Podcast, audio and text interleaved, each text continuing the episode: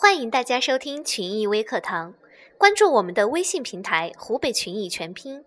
或许有很多人曾经很优秀，但最后却走了下坡路。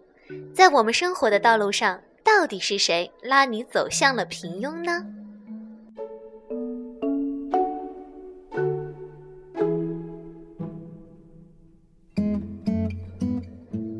有这样一个实验。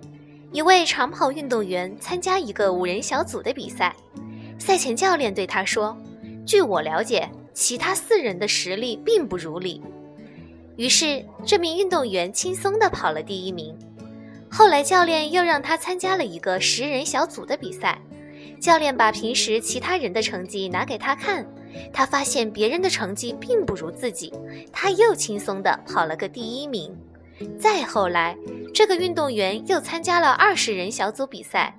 教练说：“你只要战胜其中的一个人，你就能取得胜利。”结果比赛中，他紧跟着教练说的那个运动员，并在最后冲刺的时候又取得了第一名。后来换了一个地方。赛前关于其他运动员的情况，教练并没有和他沟通过。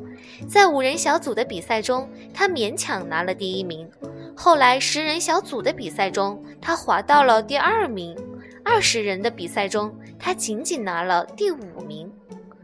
而实际的情况是，这次各个组的其他参赛运动员同第一次的水平是完全相同的。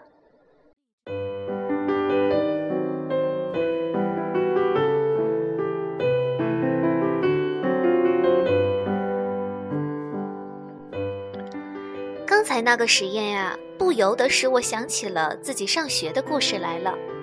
在小学的时候，自己是班里的佼佼者，觉得第一名非自己莫属。升到初中后，人多了，觉得自己能考个前十名就很不错了。于是，一旦考到前十名，便沾沾自喜。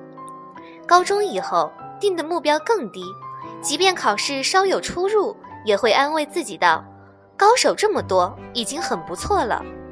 就这样，我一步一步的从优秀走向了平庸。是的，在生活中，永远不会有人告诉我们竞争对手的实力和能力。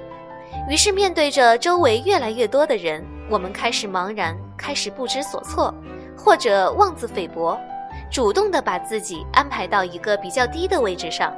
这也许是前进的路上，也许是越来越走向平庸的道路。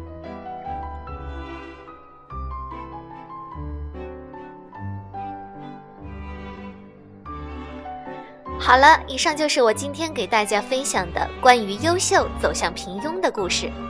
大家有什么想法可以留言评论，欢迎关注我们的公众微信号“湖北群艺”。我们下期节目再见。